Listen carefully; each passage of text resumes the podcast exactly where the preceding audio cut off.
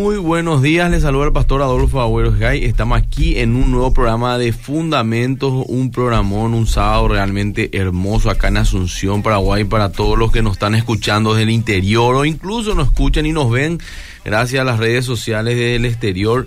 Eh, Paraguay ha amanecido hermoso, un lindo día en Asunción estamos muy contentos de estar aquí hoy en un programa más fundamento. Hoy tenemos un programón, hoy tenemos un invitado muy especial, pero antes de presentar nuestro invitado y el tema que va a estar presentando él también, también eh, pueden mandar sus mensajes al 0972-201-400. Vamos a estar sorteando un libro, un libro sorpresa, un libro sorpresa que pueden ir a retirar de la librería Más que Vencedores de lunes a viernes y todos los que mandan un mensaje que dé una opinión o haga una pregunta, nosotros vamos a estar incluyéndolos para poder participar de el sorteo de un libro al 0972 201 400. Sus tres últimos números de cédula y su nombre con la opinión o la pregunta sobre un temazo que vamos a desarrollar hoy. Pero para eh, hablar del tema, quiero presentar primero a nuestro invitado y él nos está diciendo de qué vamos a hablar hoy. Nuestro invitado de hoy es un lujo, el amigo pastor, el querido pastor Miguel Gil. ¿Cómo estás, Pastor Miguel? Dios pastor Adolfo, buenos días también a la audiencia. Hoy eh, el tema... Eh, que vamos a enfocar o vamos a desarrollar es cómo determinar si algo es bíblico. ¿Cómo determinar que algo Este es un tema que tiene que ver mucho con la apologética porque la apologética nace en el contexto del cristianismo, nace justamente porque eh, se consideraba algunas cosas fuera de las verdades de las enseñanzas de los apóstoles en, en, la época apostólica y luego la patrística, principalmente para arrancar. Entonces tenía que la iglesia determinar qué cosas verdaderamente son enseñanzas de Jesús y los apóstoles o de la ley y los profetas y cuáles no. Y ahí comienza la apologética eh, a desarrollarse en ese contexto y fue avanzando después para tomar también lugar frente al ateísmo y frente al gnosticismo y a todo lo que es, vamos a decir, las demandas del mundo hacia la fe cristiana. Entonces, eh, hay que entender que la apologética nace en ese contexto ya con Pablo, Juan, Pedro, eh, Judas, ¿verdad? Y un poco más adelante con Clemente, Justino Mártir, Tomás Aquino, Agustín de Hipona, etcétera. Entonces, diríamos eh, que en dos grandes épocas, la apostólica y la patrística, eh, comienza la apologética. Entonces, eh, después de lo apostólico de Pablo, Juan y Pedro y compañía, arranca con algo clave en la determinación del canon bíblico, por ejemplo, cuando el marcionismo, que, cuyo fundador es Marción, básicamente se negaba a creer que el Dios del Antiguo Testamento es igual al Nuevo. Mm. Imagínate el enfoque, no podía concebir la idea de que el Dios del Antiguo Testamento era el mismo del Nuevo Testamento, el mismo Padre del Señor Jesucristo. Entonces, Marción simplemente no podía creer que un Dios lleno de ira, el Antiguo Testamento, así que eliminó el Antiguo Testamento eh, y creó su propia versión. Por claro, cortó por los sanos y creó su propio Evangelio de Lucas. Sí y entonces empezó a editar selectivamente las, las epístolas de Pablo.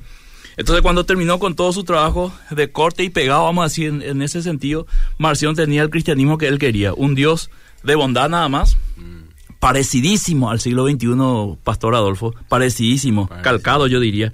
Entonces él tenía una versión del Dios eh, de bondad y nada más que eso, un mensaje de inspiración tenía una Biblia eh, que eliminaba las partes incómodas sobre la, ira de Dios y el infierno, por ejemplo, para no molestar a nadie.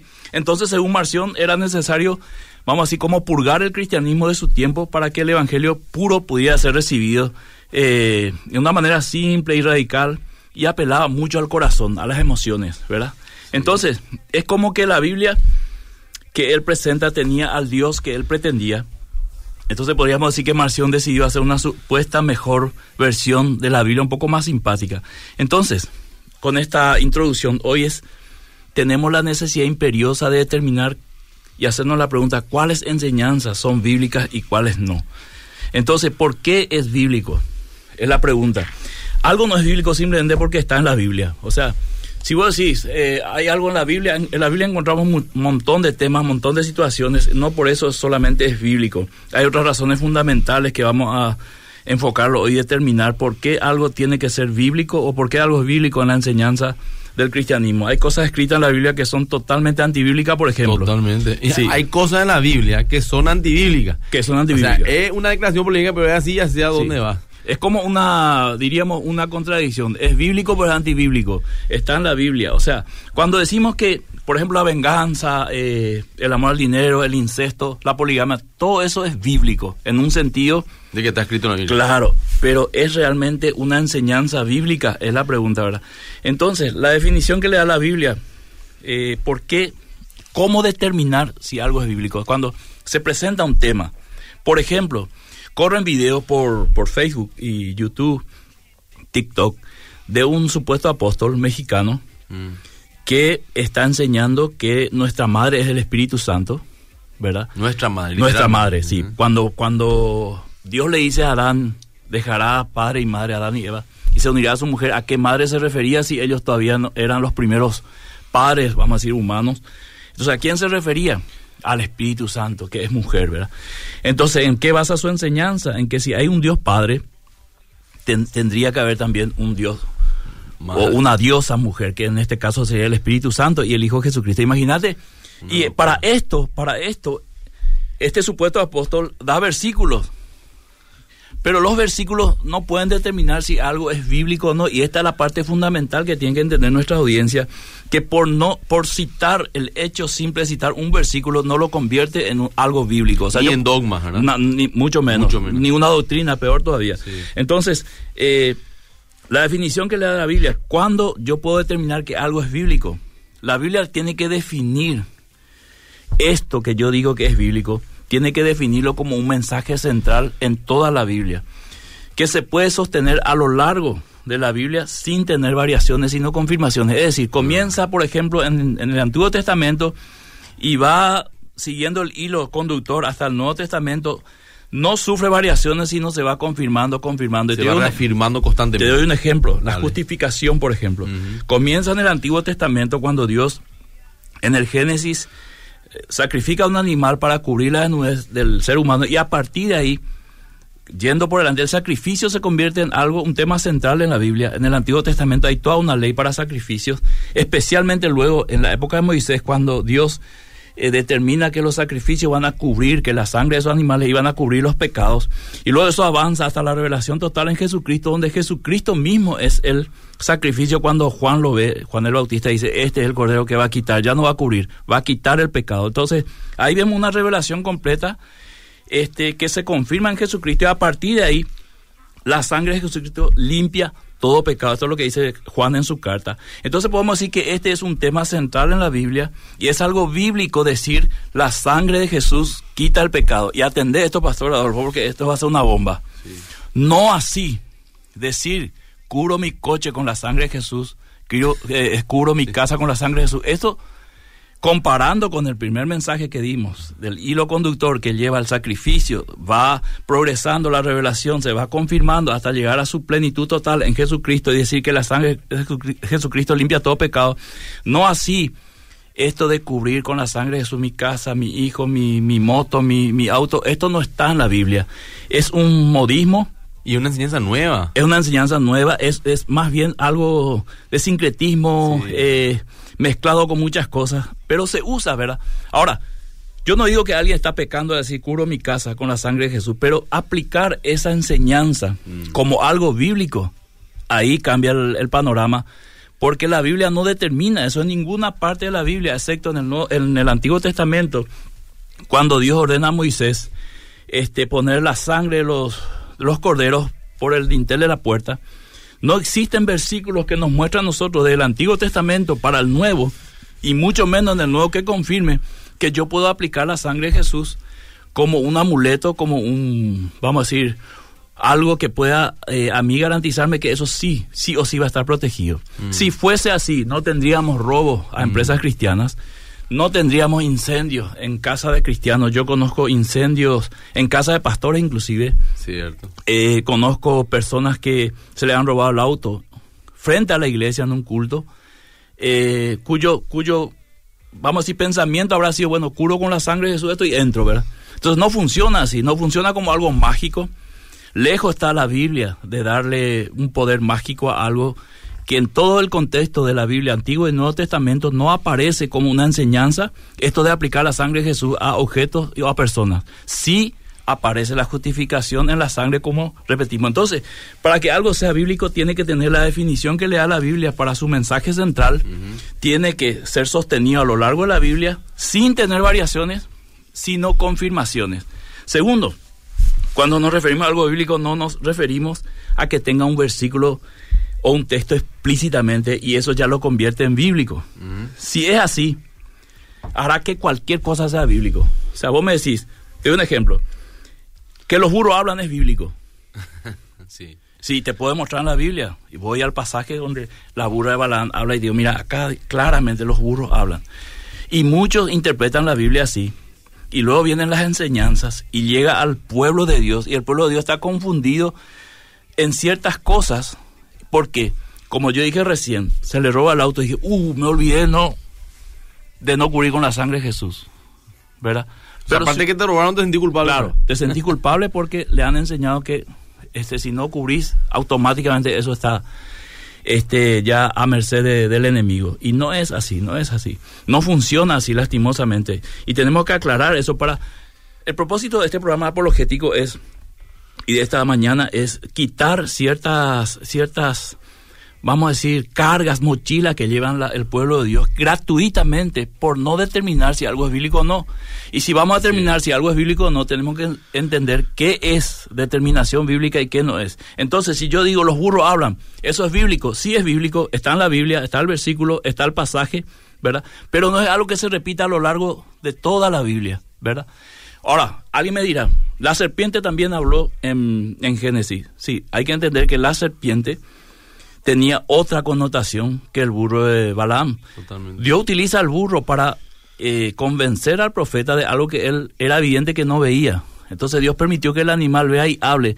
Es una situación específica para un punto específico, para un tema específico. No es una enseñanza general de la Biblia que cuando Dios te quiere hablar, le va a hablar a tu perro. Podemos hablar también de la prostituta que le dio un espíritu de mentira a una, una persona. Eso está en la Biblia, dice que cuando le tenía que guardar a los siervos de Dios, ¿verdad? Eh, ella mintió, tuvo que mentir. Rap. Sí. Entonces, eh, eh, le invadió un espíritu de mentira, así de persuasión impresionante, como para que le crean y no. Entonces los muchachos dicen, bueno, si ella hizo, yo también, ¿verdad? O famoso, Rey David, es un campeón. Sí. Que tenía muchas mujeres y yo soy como un Rey David, le aplican los muchachos para justificar su adulterio y eso muchas veces. Sí, hay que entender que en ese momento la revelación está siendo progresiva, está avanzando hacia la revelación total que es Jesucristo. Rap utiliza su fe de una manera en que ella podía determinar su fe no está bien, no es un modelo bíblico, no, es un modelo que se repita a lo largo de la vida, es decir, a lo largo de la Biblia, perdón, es decir, eh, voy a mentir para, para salvarme, no, ella utilizó la mentira en un contexto que podía morir si le descubrían con los espías, pero el punto central ahí fue su fe, ella creyó en los espías y una manera de ocultarlo fue decir que se habían ido ya. como decía, un momento específico, un momento, pero no, eh, no puede ser doctrina, no puede ser una práctica cristiana. Y bueno, ya sabemos. ¿Y qué es lo que se destaca luego en el libro de Hebreos de Rap? Es su fe. Es su fe en ese momento de una mujer eh, que no era el pueblo de Israel, pero que creyó en la palabra, en el Dios de los israelitas, y la manera en que ella pudo eh, demostrarlo es ocultándole a los, a los espías. Entonces, si decimos algo es bíblico, los burros hablan, sí es bíblico, está en la Biblia, ¿verdad?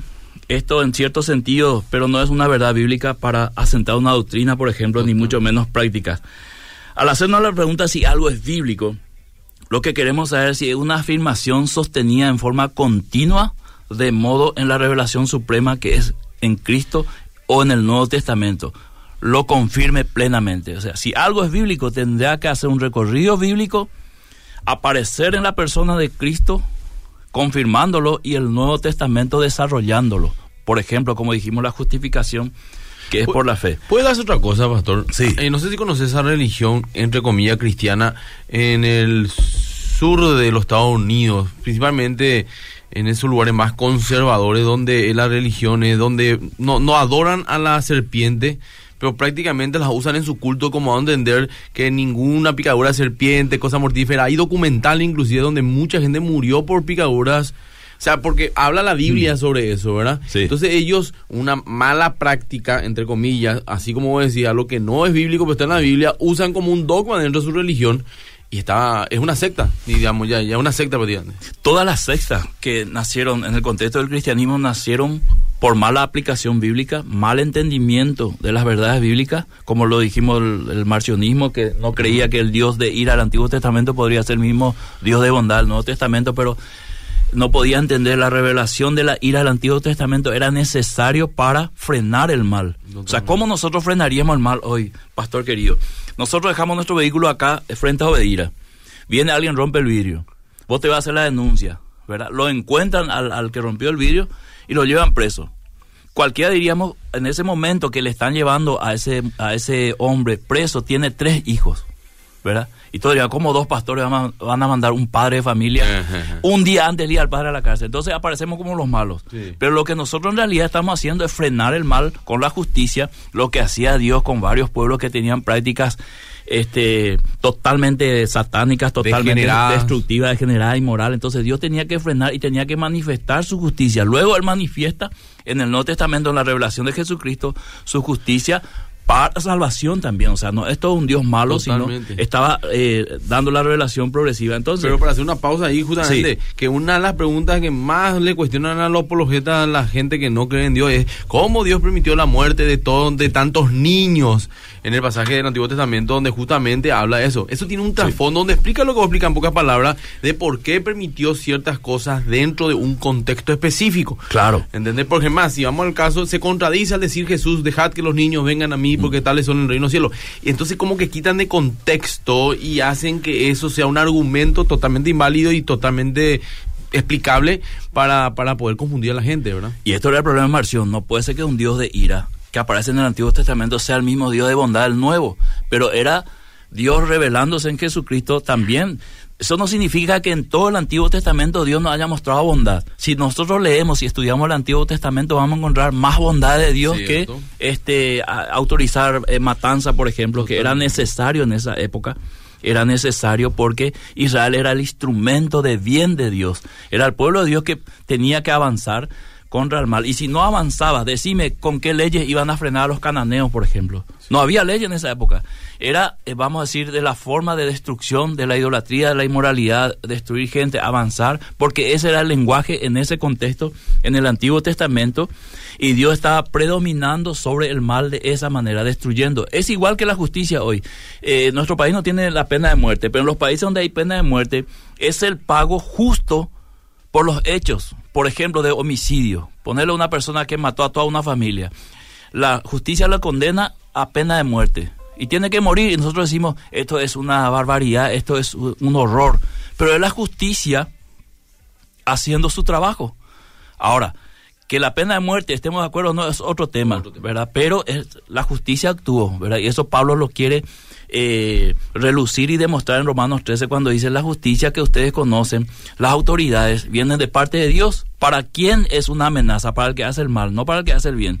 Entonces, la Biblia para que sea algo bíblico tiene que confirmar en la revelación suprema y ser coherente con ella. No que diga aquí una cosa en el Antiguo y diga otra cosa en el Nuevo Testamento, sino va confirmando, es coherente y se desarrolla dándonos una comprensión superior de la que tenía del inicio. Por ejemplo, ¿por qué la Biblia dice que todo, el autor de Hebreo dice que todo lo que se refería a Jesucristo como persona y su obra era una sombra en el Antiguo Testamento? O sea, se dejaba ver, pero no completamente, no claramente, hasta que aparece Jesús, Él es el Cordero, él es el, el- el- el, vamos a decir, todas las, las, las leyes ceremoniales que tenía el Antiguo Testamento apuntaban a él, Así ¿verdad? es. Todo, todo lo que era el templo, todos los mobiliarios, todo era Jesucristo. Entonces ahí llega la, la revelación superior que tenía el inicio y no se contradice, sino confirma y amplía y aclara el panorama. Entonces, eh, si vamos a hablar de que es algo bíblico, tiene que cumplir estas dos determinaciones o facetas o tiene que cumplir estas reglas, vamos a decir. Entonces la revelación bíblica es progresiva llegando a su revelación suprema que es Cristo Sí. y por medio de él llega a sus apóstoles. Por eso la enseñanza de los apóstoles era fundamental para la iglesia del primer siglo. Es decir, estas enseñanzas son válidas porque las enseñaron los apóstoles. ¿Y quiénes, o sea, por quién fueron instruidos los apóstoles? Fue destruido por Cristo y recibió la revelación del Espíritu Santo, la inspiración para ir escribiendo las cartas como Pablo y dejarlo a la iglesia como una herencia y luego la iglesia recopiló esto, se hizo el canon y se determinó estas escrituras van a ser la regla de autoridad y fe para nosotros. Fuera de esto, ninguno de los que no están aquí, por el canon quiere decir regla o, perímetro o límite, ¿verdad? Eh, van a ser las, las, verdades bíblicas. Y ahí tenemos la Biblia, ¿verdad? Entonces, yo sufro mucho, querido pastor, cuando alguien busca fuera de la Biblia fortalecer algo que en la Biblia no está. Y voy a dar más adelante un, un ejemplo que di hace una semana acá en Novedira. Entonces, para que algo sea bíblico debe aparecer como un tema a lo largo de toda la escritura. La escritura lo promueve, lo afirma, lo desarrolla y sostiene finalmente en el Nuevo Testamento, lo sostiene. De lo que empezó en el Antiguo lo sostiene y lo aclara en el Nuevo Testamento. Tenemos que tener en cuenta dos aspectos para esto. Si lo que está escrito es un mandato universal que trasciende los tiempos y se fortalece del Antiguo al Nuevo Testamento. Por ejemplo, eh, si yo tomo algo, un tema del Antiguo Testamento, tengo que ver si ese tema es universal o fue específicamente como lo mencionamos para el pueblo de Israel. Hay cosas en la Biblia que solamente fue dado a Israel. No es para los cristianos, no es para la iglesia. Hay cosas que sí son universalmente trascendieron los tiempos, llegaron al Nuevo Testamento y siguen vigentes para nosotros hoy, como los diez mandamientos, por ejemplo. Pero hay cosas que definitivamente era solo para Israel, la circuncisión, por ejemplo. O sea, si voy yo como cristiano, queremos circuncidarnos, circuncidar a nuestros hijos, no estamos obligados a eso. Por eso hubo conflicto entre Pablo y los judaizantes, porque ellos querían imponer a la iglesia, a los gentiles, la circuncisión. Entonces Pablo dijo, no, esto era solamente para determinar una señal de pacto para el pueblo de Israel, no así para el pueblo cristiano. En realidad nosotros somos circuncidados de manera espiritual, en el corazón no hace falta hacerlo físicamente. Eh, entonces hay que determinar estos dos puntos, si es un mandamiento universal o es un mandamiento específico para un tiempo específico, para un, eh, una determinada eh, situación de un pueblo como Israel. Entonces, segundo, hay que, hay que entender si es descriptiva la situación o el tema o prescriptiva. Si es descriptiva, es una enseñanza que aparece como una información, va describiendo lo que pasa. No, la Biblia no se, no se centra en esa situación, sino describe esa situación. Por ejemplo, no puedo, no puedo yo tomar la poligamia como algo prescriptivo, mm. sino la Biblia describe que en ese momento había varias esposas por varias situaciones, vivían en clanes, vivían en tribus. Era necesario en ese momento, en ese contexto que el, pueblo estaba tomando una forma moral, todavía Dios permitía eso. Pero no es una revelación progresiva que llega al Nuevo Testamento y te confirma si puedes tener varias esposas, sino que Pablo dice cada uno tenga su propia esposa en santidad y honor. Entonces, si es descriptiva, tiene que ser solamente eh, para una información. Te doy otro ejemplo. Hechos capítulo 2. Aparece el Espíritu Santo, aparecen lenguas repartidas eh, como fuego, pero esto no se repitió más. Y yo sé que algunos oyentes estarán diciendo, ¿por qué está diciendo el pastor? Una herejía. No. Lucas describe el hecho de que se asientan como fuego lenguas y van hablando idiomas. Lo que hoy nosotros vemos en la iglesia carecen de, significado, o sea, no, no, no se repite, eso fue algo descriptivo, no es prescriptivo, no es que cada vez que viene el Espíritu Santo todos tenemos que hablar en lengua, ¿verdad? Porque eso no lo enseña la Biblia a lo largo del Nuevo Testamento, es algo descriptivo en la venida del Espíritu Santo, sucedió aquella vez. Hay algunos que consideran que si vos no hablas en lengua no sos salvo. Exactamente, o no tener el Espíritu Santo, que es o no tener el Espíritu Santo. O no tener el bautismo del Espíritu Santo. O sea, yo no fui, yo, yo pastor te cuento, yo hablo en lengua, pero yo creo que pasé 10 años siendo cristiano, haciendo eventos, predicando, evangelizando, y yo no lo hacía, ¿verdad? Porque entonces durante esos 10 años yo no era salvo ni tenía el Espíritu Santo. O sea, más o menos esa es la interpretación que me... Para un sector del cristianismo. Claro, claro. Pastor, quiero leer unas preguntas. Si es que querés terminar esta parte. damos lugar a la audiencia, luego, luego sí. Dice, excelente Pastor Miguel Gil, saludo.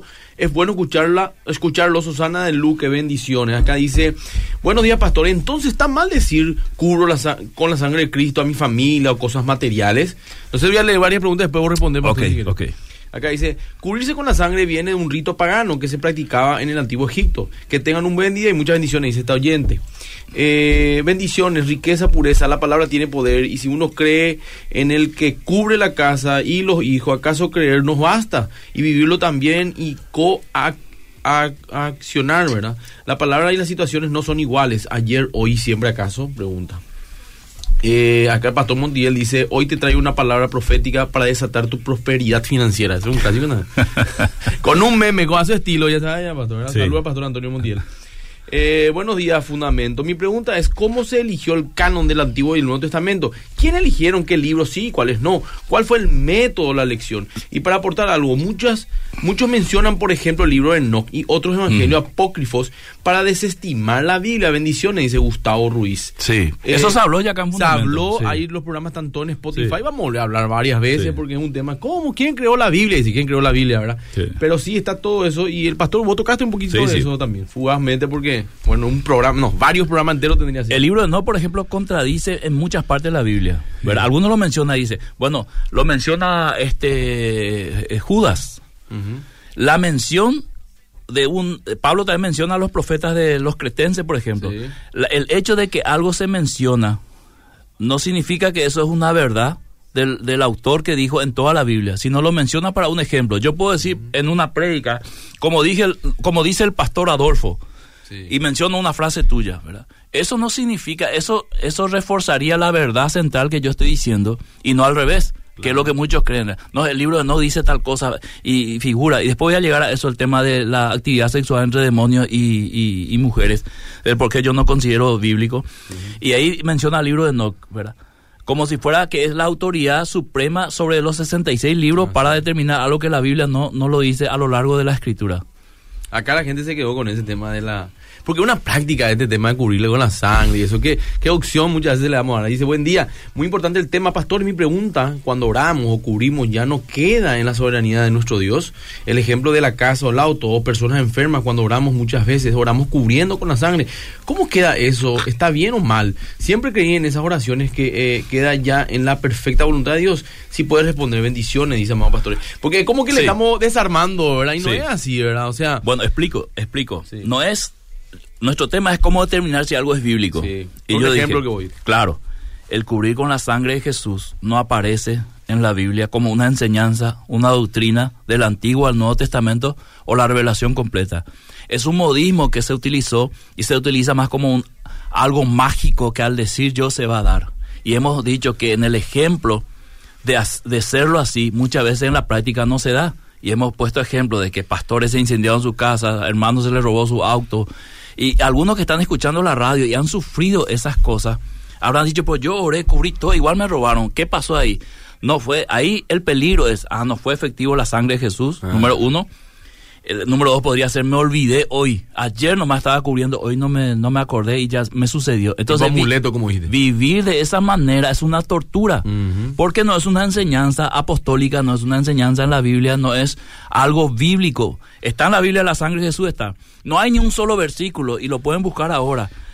No hay ni un solo versículo en el Nuevo Testamento que atribuye cubrirse con la sangre de Jesús personas u objetos para ese motivo.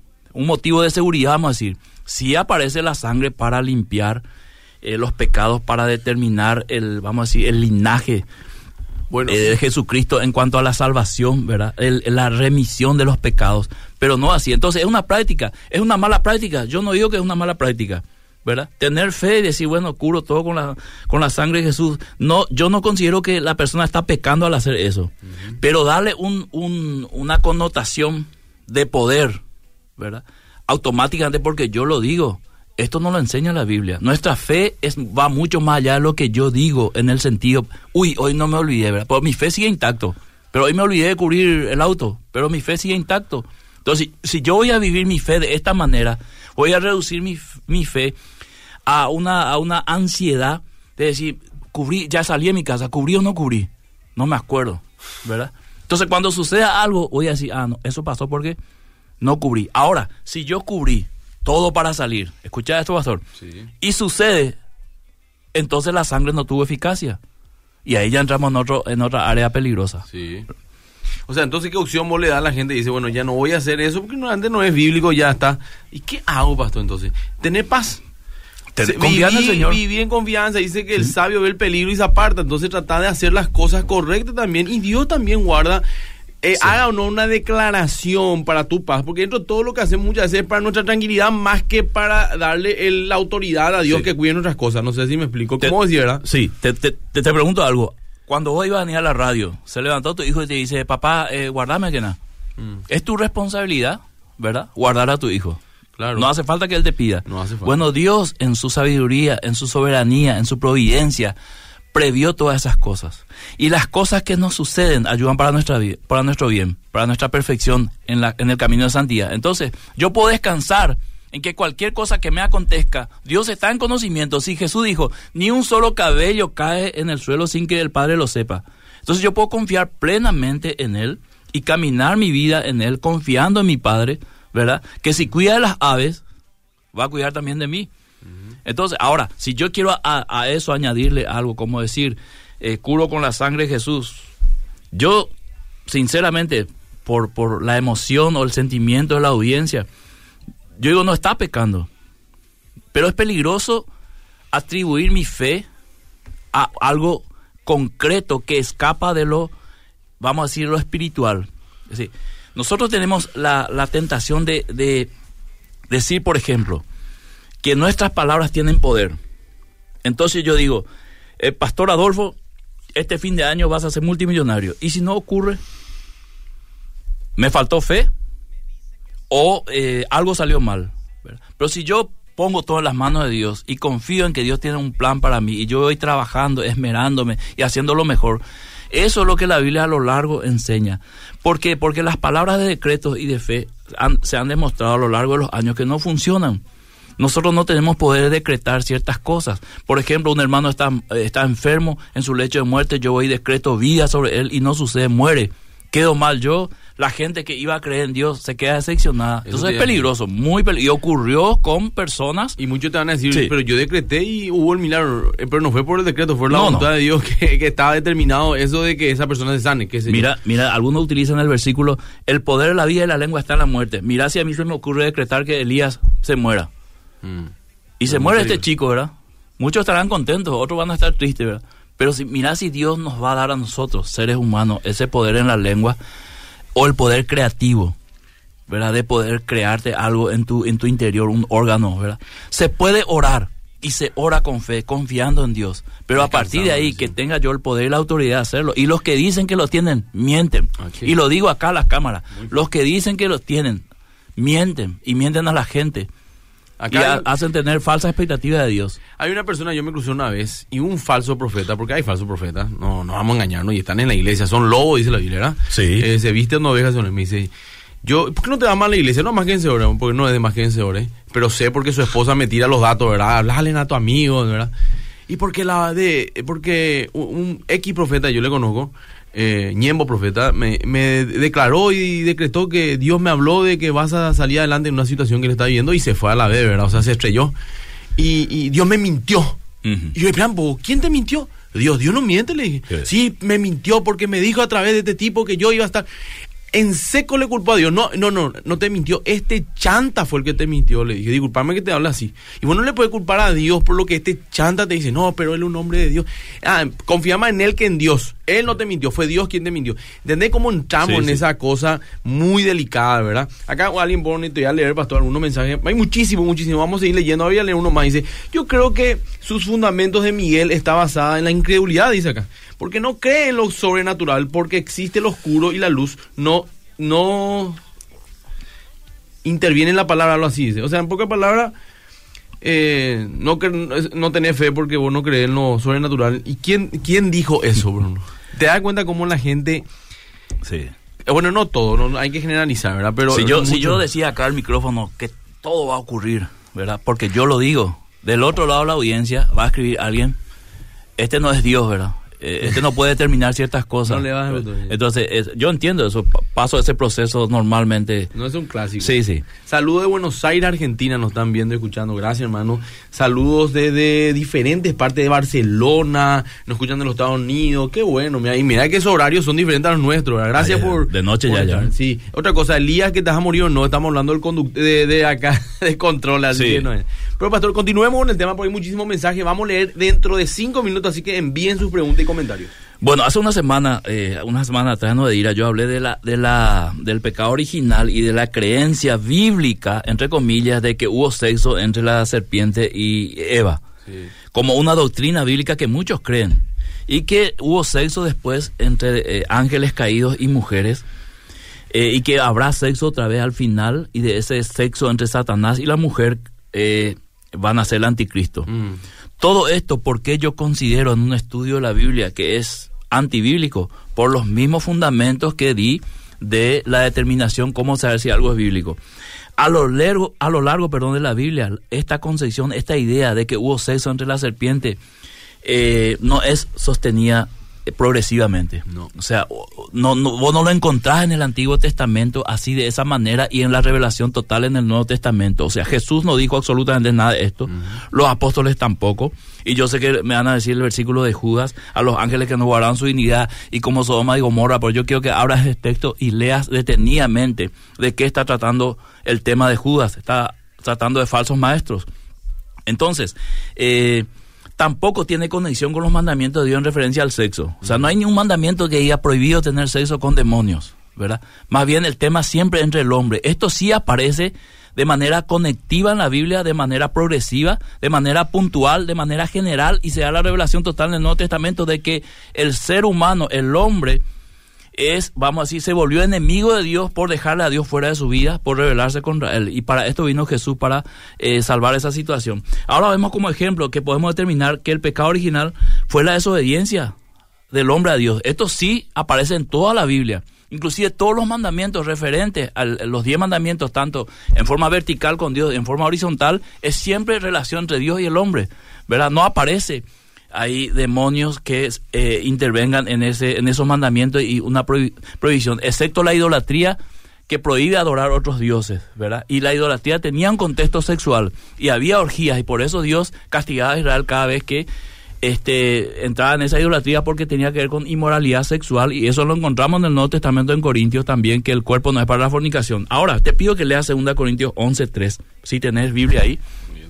2 Corintios 11:3 para determinar si es bíblico realmente o es una doctrina basada en la Biblia de que hubo sexo entre la serpiente y Eva, hubo sexo entre ángeles caídos y mujeres en Génesis 6, por eso Dios ¿Segunda destruyó Corintios? 11:3, por eso Dios destruyó la tierra. Vamos a, vamos a confirmarlo en el Nuevo Testamento, porque el Nuevo Testamento es la revelación total, nos tiene que dar claridad, dijimos. Sí. Segunda Corintios 11:3.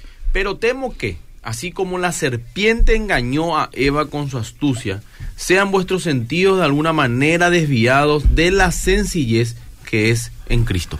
Aquí dice la fidelidad. Pablo está diciendo ahí que la serpiente engañó la sensibilidad, la fidelidad de Eva hacia Dios.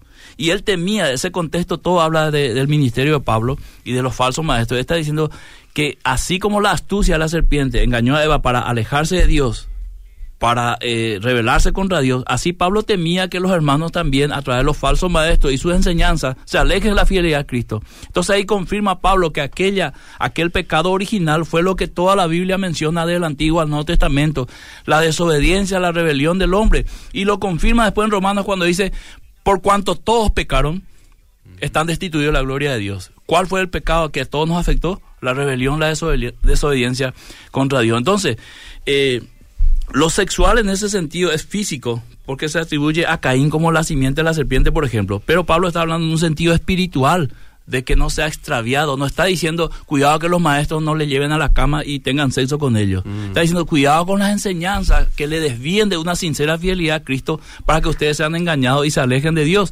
Entonces, ahí vemos claramente que este, este, esta doctrina bíblica, entre comillas, del pecado del sexo entre la serpiente y Eva y lógicamente Génesis 6, ángeles caídos y mujeres, cae por su propio peso por no tener la consistencia que hemos puesto al principio de decir, para que sea algo bíblico tiene que pasar estos procesos y aquí vemos claramente que eso no se cumple en el Nuevo Testamento. Acá impresionante la cantidad de preguntas Vamos a y casos que la gente dice. Acá tenemos para 20 programas. Dale. Voy a leer todo porque Ok, responder ok. cada uno va a ser complicado. Hablan de, del ungimiento, Haz la respuesta general después. Sí, porque eso queremos enseñar como que el protocolo.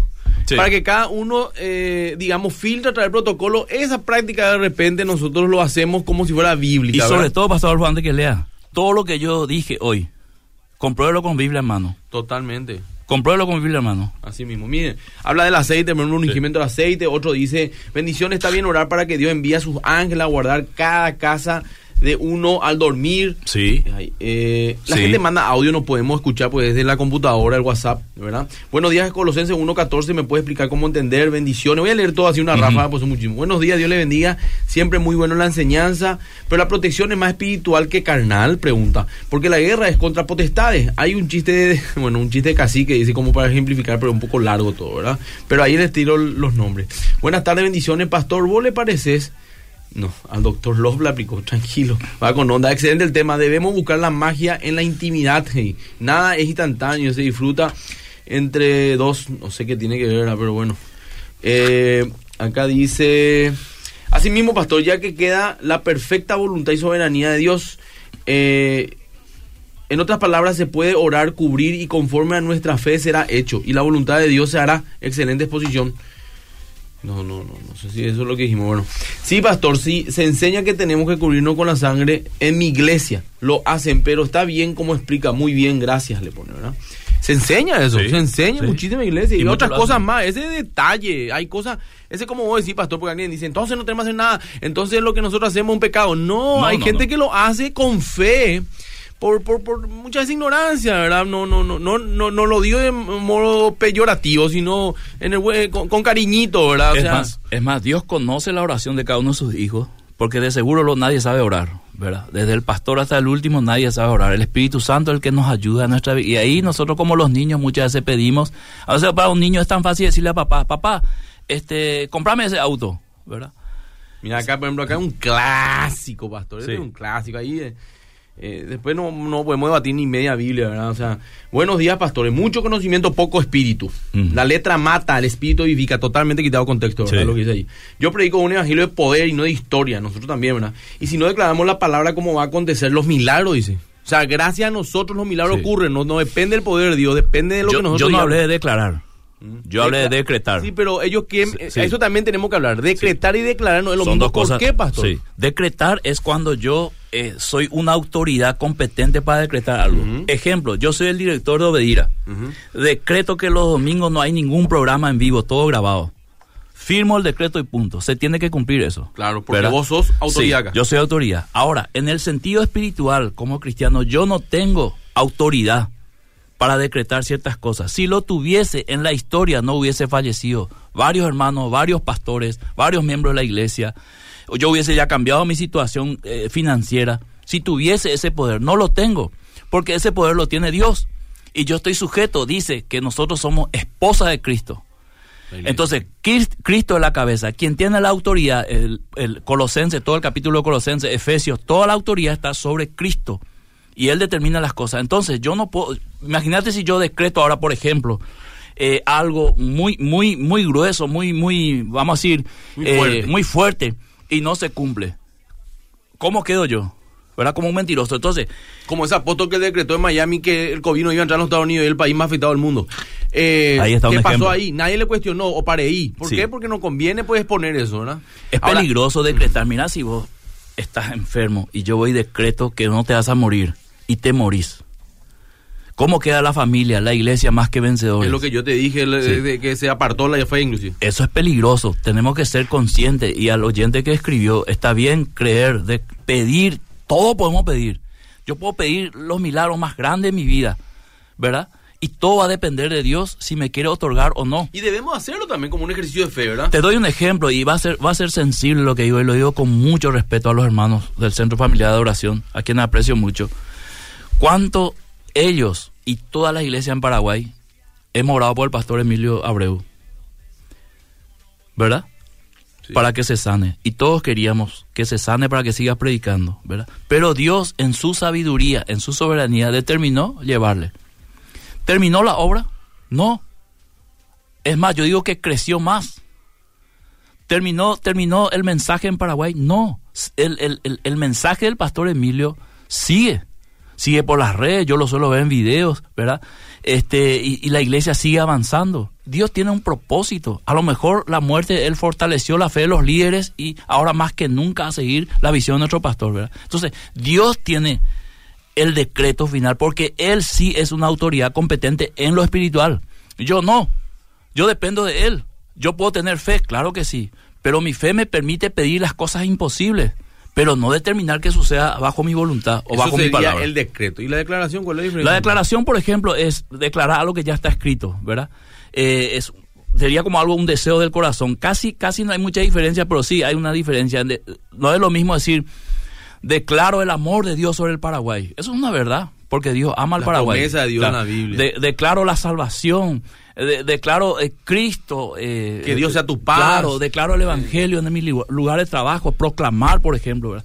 A algo muy diferente es decreto que esto va a suceder. Ya está va a suceder. ¿verdad? Aparte, Dios nunca pierde. Como vos dijiste, por ejemplo, amado pastor, yo lo amaba mu- mucho, ¿verdad? Su- yo lloré, ¿verdad? Pero mi hermano, ni qué decir. Eh, Me dijo uno, "Vi- Dios perdió. Satanás ganó y le llevó a su siervo en No, un momento. ter- No, no, o sea, no. Dios ganó porque su siervo eh, está en la gloria y la visión. Es más, me dijeron una frase a mí me encanta: el, el líder se ve más cuando no está Sí. que cuando, cuando está.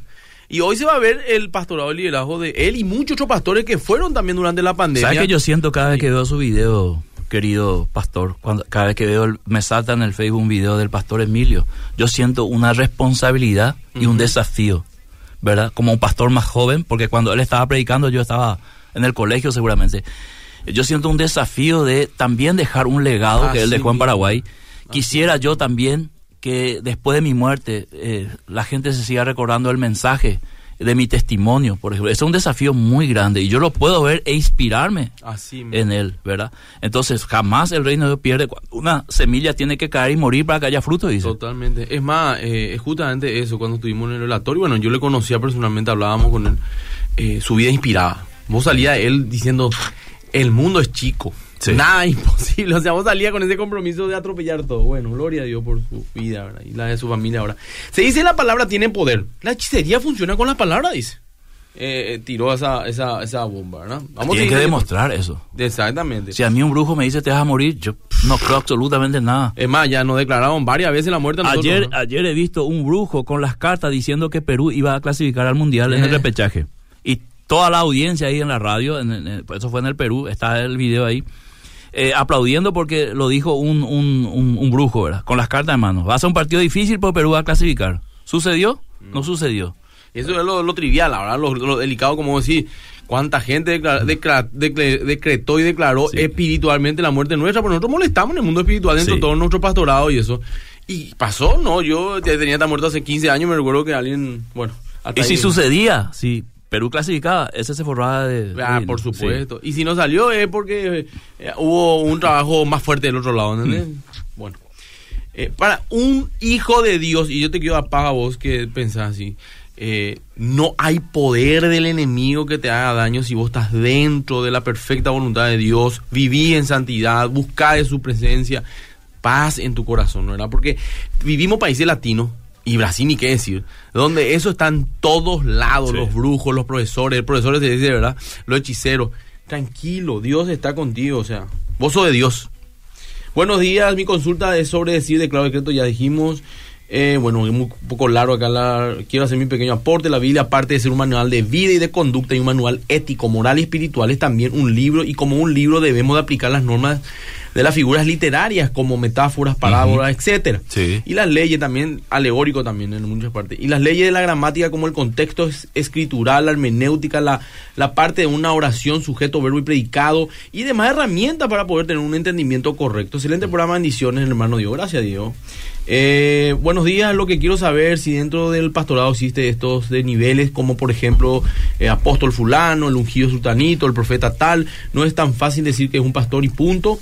¿Y por qué es necesario dar esos títulos? Por eso te digo, hay tantas preguntas, Sí. pastor, por eso es responder una a una, Sí. es un programa entero, pero decirte en una línea general cuál sería lo que vos decís, es bíblico o no es bíblico. Sí. Y vos después filtre eso a través de lo que hoy estamos enseñando, vas a tener mucho más claridad. Yo voy a decirlo así claramente, para que salga toda duda. No hay autoridad apostólica hoy, bíblicamente hablando. Hay apóstoles, en el sentido de la palabra, enviados, sí hay. Pero autoridad apostólica, como que el que es, ese viene después de Dios, después de Cristo viene el apóstol, y debajo del apóstol todo se sujeta y todo se ordena, y si vos no tenés apóstol, sos una iglesia desorganizada no tenés eh, autoridad, eso es mentira, eso es una enseñanza que metieron en el año 90 Peter Warner y compañía en el movimiento de la nueva reforma apostólica. Y dañó muchísimas iglesias porque se enseñorearon de iglesias, de pastores y eh, convirtieron eso en un negocio. Y lo digo con todas las letras porque es así y engañaron a los hermanos pensando que el ungido, el que tiene la revelación, la última palabra, es el apóstol fulano y que tenemos que entrar bajo su cobertura. Todo eso no tiene un fundamento bíblico.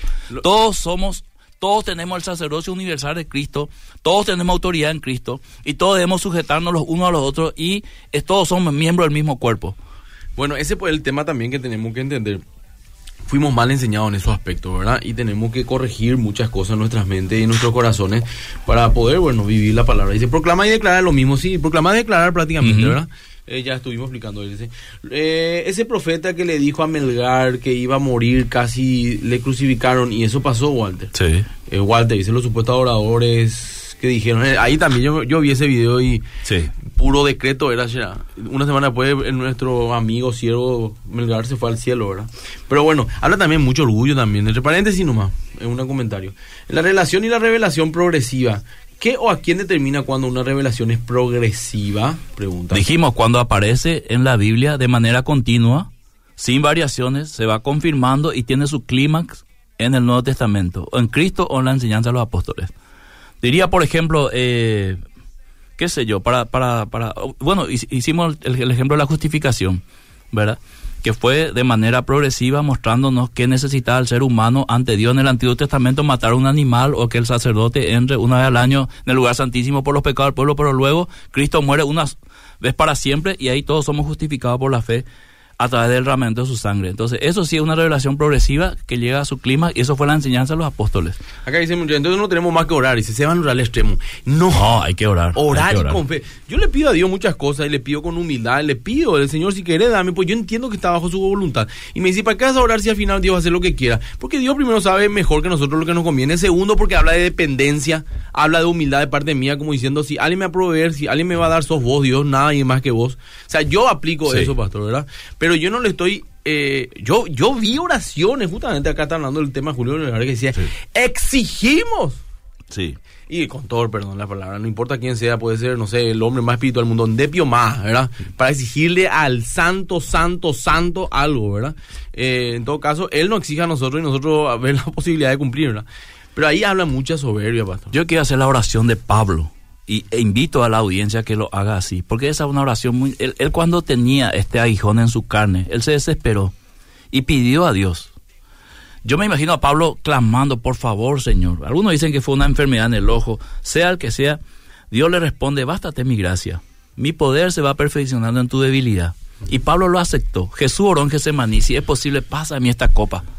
No decretó, no ordenó a Dios, ¿verdad? y, pero hágase tu voluntad. Entonces, cuando alguien va a orar, tiene que orar en total dependencia de Dios y pidiendo la misericordia y el favor de Dios. Dios en su corazón como padre, a lo mejor concede y dice, te voy a dar tu pedido. A lo mejor dice, no, no te voy a dar, como le dijo a Pablo, no te voy a quitar. Porque Dios sabía, seguramente, por el contexto, de que si le quitaba, quizás Pablo se enorgullecía en eso. Y Dios no quería eso, entonces mantenía esa habilidad con un propósito. Entonces Dios es bueno con Pablo, no es malo. Entonces, la oración, no hay un modelo, excepto el que Jesús dio en el Padre nuestro. Nuestra, nuestra, nuestro acercamiento en oración a Dios tiene que ser con mucha humildad, con mucho respeto, exaltándole a Dios en su grandeza y pidiendo por sí su voluntad por si Él quiera, Dios concédeme. Pero muchos se acercan ordenando a Dios, mm. ¿verdad? Como si fuera que Dios fue puesto para nuestro deleite. ¿verdad? Y por eso dice eh, Santiago, muchos no reciben porque piden para su propio deleite. Y Dios no va a responder porque Dios no va a responder deleite, Dios va a responder necesidades. No, eh, es un programa, pero nos quedan literalmente cuatro minutos. Uh. Muchísimo mensaje. Entonces, pastor, yo te voy a decir si tenés algo más que decir. No, vamos a escuchar a la audiencia, ya que, ya que se está manifestando sino Cristo nos dio autoridad. La palabra tiene poder. Si la proclamamos con fe se hará realidad. Si no crees no se cumple. Pero uno salió porque él proclamó porque el que proclamó ni él creyó. Ah, ya. Mm. Bueno, vamos. a hacer un ejemplo nomás. Yo sé que muchos cristianos habrán orado para que clasifique. Paraguay, por ejemplo, estamos orando así. Paraguay estamos en ayuno y oración, no pasa nada. Buenos días, ¿qué opinan de esos que prohíben aplauso, batería en los templos, dice, ¿verdad? Ese es otro tema, pero yo no estoy en contra de eso. Es más, nosotros lo tenemos. Como el que cierre, hay pandero, danza, sí. todo. Eh, bendición, excelente la exposición del pastor Miguel. Sigan enseñando para que podamos abrir nuestras mentes y por algo la palabra dice, mi pueblo perece por falta de conocimiento. Amado, eh, le saluda 699, mis tres últimos números. Acá hay más mensajes. Voy a leer algunos del Facebook para que nos piensen que no olvidamos de ellos. Eh, bueno, muchísimo. Y Efesios 4:11, si es posible en todas las versiones. Y después de 30 minutos de oración, dice. Amén, así mismo de Pastor Adolfo. Saludos de Clorinda, importante lo que están hablando. Muchas gracias. Eh, más de 50 mensajes. No sé por qué no me deja leerlos todos. Seguramente por el formato acá de día, porque es transmitido ahí. Pero hay muchísimos mensajes, Pastor, y muchas son preguntas específicas. Que yo creo que si aplicamos lo que vos estás diciendo, ya van a responderse ellos mismos. ¿verdad? Otra cosa, la gente está convencida de algo, pero sin embargo pregunta. Entonces Sí. no está convencida, como que creo, pero no creo, ¿verdad? Eso también te tiene que llamar la atención. Yo quiero decir algo, pastor querido. Desde hace 10 años que estoy en Obedira y 25 años que pastoreo y predico, eh, uno tiene que tener la garantía de que el, el deseo mío, por lo menos, aquí en el programa de ir a los martes y también cuando soy invitado aquí, es justamente que eh, el pueblo de Dios se quite mochilas que gratuitamente está llevando.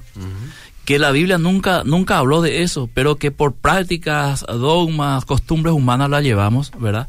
Y liberar a eso y tener un, un- una, un- una relación real con Dios, cuál es la relación de pacto matrimonial. En una relación de pacto matrimonial hay confianza, ¿verdad? Eh, no hay exigencia en el sentido de, de, de, de mandarle al otro que haga, sino hay, hay amor. Y yo no dudo de que Dios ama a su pueblo. Y cuando alguien se inclina a orar, se arrodilla a orar, Dios a- eh, abre su oído, no importa cómo la persona ore. Por eso dije que no era pecado decir curo con la sangre de Jesús, solo que dije que bíblicamente no se puede sostener esa enseñanza. eh, porque si no, si alguien no lo hace y muchos no lo hacen, estarían pecando, ¿verdad? Y si lo hacen, tampoco Dios le va a decir, no, no quiero escuchar porque estaba usando mi sangre eh, para otra cosa. No, no, no funciona así, sino queremos despejar las dudas, queremos eh, mostrar que la fe es genuina. Y cuando alguien dice que yo no creo en lo sobrenatural, entonces yo no creo en Dios, porque Dios es espíritu. La obra de Cristo fue una obra espiritual al cancelar, eh, vamos a decir, los decretos contra nosotros. Entonces, creo en milagros, creo en milagros, la Biblia lo dice. Yo soy continuista, lo he dicho aquí en Obedira públicamente, no soy cesacionista, creo que Dios puede obrar todavía milagros y los obra eh, según su eh, soberanía y su voluntad. Creo en sanidades, he visto sanidades en personas muy cercanas a mí, lo he visto en mi propio cuerpo, pero eso no, no me deja a mí exponer la verdad. Y hay verdades que muchas veces chocan contra paradigmas eh, de costumbres y enseñanzas que traemos de, de, de, años que se tiene que romper con las verdades bíblicas y, y eso trae liberación. O sea, yo me liberé de muchas cosas que me habían enseñado que no eran ciertas, ¿verdad? Como lo que vos dijiste, no hablas en lengua. Y yo procuraba hablar en lengua porque me decían, si vos no hablas en lengua no tenés al Espíritu Santo. Y yo me desesperaba, o sea, yo quería tener al Espíritu Santo, no era salvo sin el Espíritu Santo, pero era una mala enseñanza traída de un contexto fuera de la Biblia, ¿verdad? Entonces cuando yo entendí que no, el Espíritu Santo mora en mí, hablando o no hablando en lengua, porque el- el- el- el- la lengua es un don que no todos tienen, ahí me tranquilicé y me liberé. Y disfruto hoy escuchando hablar a muchos en lenguas, ¿verdad? Yo hablo en lenguas con ellos sin entender lo que digo, ¿verdad? Pero me fue de liberación. Había sido, tengo el Espíritu Santo. Y cuando alguien no está hablando en lenguas, jamás se me va a cruzar por la mente, este no es salvo, este no tiene el Espíritu Santo, este no tiene el bautismo. Lo que sí pasa por mi mente, este no tiene el don de lengua, seguramente tiene otros dones de los tantos que la Biblia menciona. La, gente, por yo conozco cristianos de años, de años, que no pueden salir de su casa sin hacer el nombre del Padre, por. Sí. Y yo le digo, ¿qué, ¿qué te pasa? Me dice, No, no, no. Es, es una carga, es una atadura ya, ¿verdad? Porque es un rito ya personal que hace y él siente que si se olvida un día de hacer eso, le puede ir todo mal. Sí. Entonces, eh, como deciste, el famoso amuleto, ¿verdad? Más que bíblico, más que una enseñanza bíblica, es un amuleto, ¿verdad? Yo decir, no, pero pastor, yo no hago en el nombre del Padre, yo culo. Por eso te digo, dentro de todo, muchas veces estamos atados a ciertas prácticas que no son bíblicas y nosotros queremos nomás ser bíblicos porque es lo que a Dios le agrada, ¿verdad? Pero bueno, pastor, ya para terminar, mira, nos quedamos cortos, pastor. Vamos a ver si el próximo programa tenemos, ya nos pasamos dos minutos. Ya. Quería agradecerte, pastor. No sé si quieres decir algo más para terminar y nos despedimos. Solamente que eh, cuando hablamos de Biblia, hablamos de Dios, hablamos del plan de Dios para la humanidad. Dios determinó todo. Dios preparó todo de una manera perfecta y aquel que ha encontrado a Cristo literalmente encontró la vida, encontró el camino, encontró la paz, ¿verdad? Y todo lo que le rodea, todo lo que sucede en su vida, nada sucede sin el conocimiento de Dios, sin el permiso de Dios. Y todo el plan que Dios preparó para esa persona se va a cumplir, de una u otra manera. Algunas veces no se cumple como nosotros quisiéramos, se cumple de otra manera, como los ejemplos que, pusimos.